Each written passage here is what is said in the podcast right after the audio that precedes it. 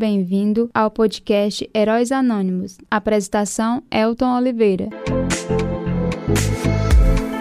É isso aí, senhoras e senhores, muito boa tarde. Esse é o podcast Heróis Anônimos, histórias contadas dos moradores do Distrito Sebastião de Abreu. Hoje é o episódio 4 do nosso, do nosso podcast. A gente vai trazer mais uma narrativa aqui de uma homenagem feita de sua filha para seu pai, viu? A gente vai ler aqui para vocês 90 anos de um cearense, Caba da Peste. Eu sou Elton Oliveira, criador e apresentador desse podcast e trago para vocês agora uma homenagem ao seu mundinho. Vou trazer aqui um pouquinho aqui da escrita da sua filha. Eu Aldinira, de Mesquita Martins, filha mais velha de Nerita e Mundinho. Não sou cordelista, nem conheço bem suas regras, pelo que peço desculpas aos conhecedores. Mas como minha avó, Fransquinha, era poetisa e a seu exemplo amo esta leitura, resolvi então apresentar a história de meu pai, uma vida com ética, querendo ser fiel, registrei em cordel com toda força poética. 90 anos do seu mundinho foi escrito no dia 15 de março de 2013. Vamos começar. Esta história, que começa de forma leve e sutil, com toda modéstia, vai merecer nota mil, pois fala de um caboclo forte que veio lá do sertão das terras do meu Brasil. 1923, corria 15 de março em Maritacacá. Nascia menino forte e robusto, com caminho já traçado, ser sempre homem de bem, um sertanejo arretado. Seu nome é Mundinho filho de Cândido e Francisquinha. Depois chegou o Elias e sua irmã Santinha. Era uma família unida, dava gosto de se ver, o amor reinar ali. Aos 17 anos, 1940, recebeu do pai Zé Cândido para a vida iniciar arrobas de algodão, que contou 150, rendendo naquela época 1.200 réis para ele um montão. Nos bailes era um arraso, traçava tudo que vinha, mas preferia o bolero, que podia dançar juntinho, moço bonito e garboso. Sempre causava suspiro, pois era elegante e charmoso. 1941. Os pais as terras venderam. Saíram de Maritacacá. No sítio Umburana ficaram. Próximo a caminhadeira. Mundinho abriu seu comércio. O trabalho não foi brincadeira. Para completar a família, um dia Elias chegou com um recém-nascido, que para criar ganhou, pois havia a mãe morrido, e o Ademir seria então um irmão muito querido. Aos 22 anos, encontrou moça bonita e formosa, seu nome era Nerita, que na caminhadeira morava. Diante da belezura, ficou extasiado, parado e com o coração balançado. Ela disse uma palavra e nele deu tremedeira. Caçou as pernas, não viu. Dor de barriga lhe deu, cabra da peste amoleceu. Não muito demorou, o casamento aconteceu. A mesma cerimônia casaram Mundinho com Nerita, Manuel com Santinha. Foram morar no livramento nas brenhas do sertão adentro, pois lá se andava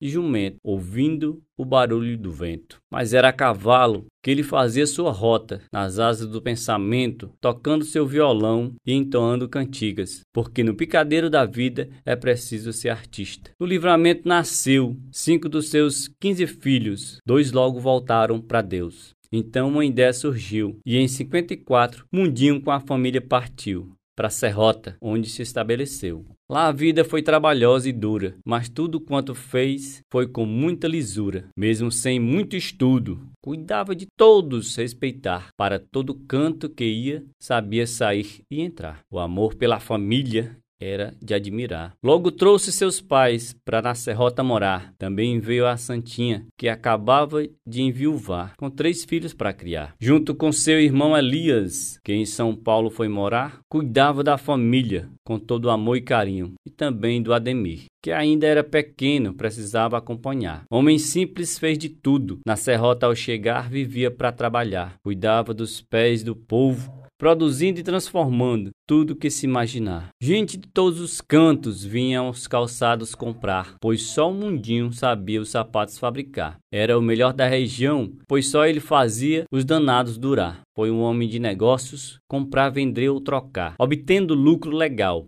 e sem nunca explorar. Fez isso por toda a vida, com sua loja de tecido, farmácia, bodega e bar. E quando a chuva não vinha, a tal seca que tinha por lá, abria fornecimento para o povo alimentar. Operários da serrota e do curu levavam cereais para no livro pendurar, e muitos nunca puderam pagar. A serrota era uma beleza, uma das diversões do lugar era o ônibus esperar, para ver quem passava lá. Muribeca era a empresa onde ele trabalhava, na função de fiscalizar. Não tinha sítio por lá, mas de caminhão levava bananas encarradas para o mercado de Fortaleza comprar. Mas achando isso pouco, resolveu para a política entrar, para poder ao povo ajudar. Vereador naquela época, salário não recebia, mas isso não era problema, já que ao povo assistia. Mesmo sem nada ganhar, durante 12 anos trabalhou sem parar. Ver alguém triste nem pensar. Com uma dor de dente a latejar, mandava dentista prático fazer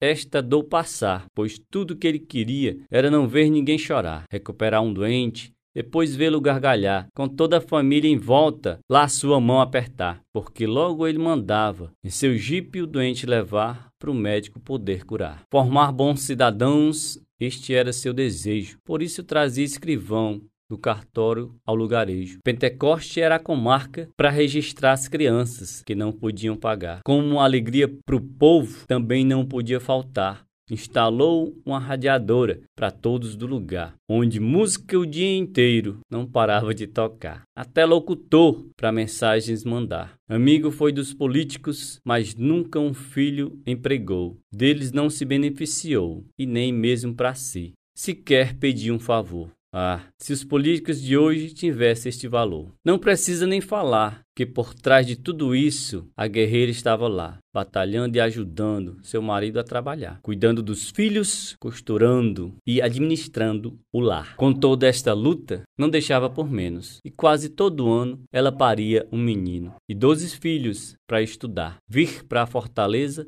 resolveram aventurar. Aí a peleja foi maior, com tanta gente assim, aonde ia morar? A casa tinha que ser grande para toda a família comportar. Escola para tanta gente, logo tinha que arranjar. Depois de tudo arrumado, com a casa comprada, a meninada estudando, o comércio dele funcionando, a guerreira fica buchuda. E vem então a Nizinha para alegar toda a turma. De uma pequena lanchonete passou a churrascaria que ficava noite e dia, servindo o povo com alegria. Churrasco melhor não existia. Carne de sol com baião, só naquela churrascaria. Aí, como muitos dizem, tudo na vida tem preço. Houve uma reviravolta e tudo foi pro avesso. Perdeu pais, Elias e Santinha, mas superou o desafio Daí o recomeço. Aposentado hoje está com toda a família ao redor, e tudo que um homem quer ver sua prole prosperar. E agora todos juntos ao Senhor vamos louvar, para esta festa abençoar. Parabéns, Senhor Mundinho, pelos seus 90 anos, 68 casado, sua família reunida. Louva ao Senhor pela vida e roga com humildade que ela continue unida. Esposa, filhos e netos, genros, noras e bisnetos. Sobrinhos, amigos e familiares desejam vida saudável, que continue um menino, mantendo a cabeça chata para mostrar que é nordestino. Essa é a homenagem de Aldinira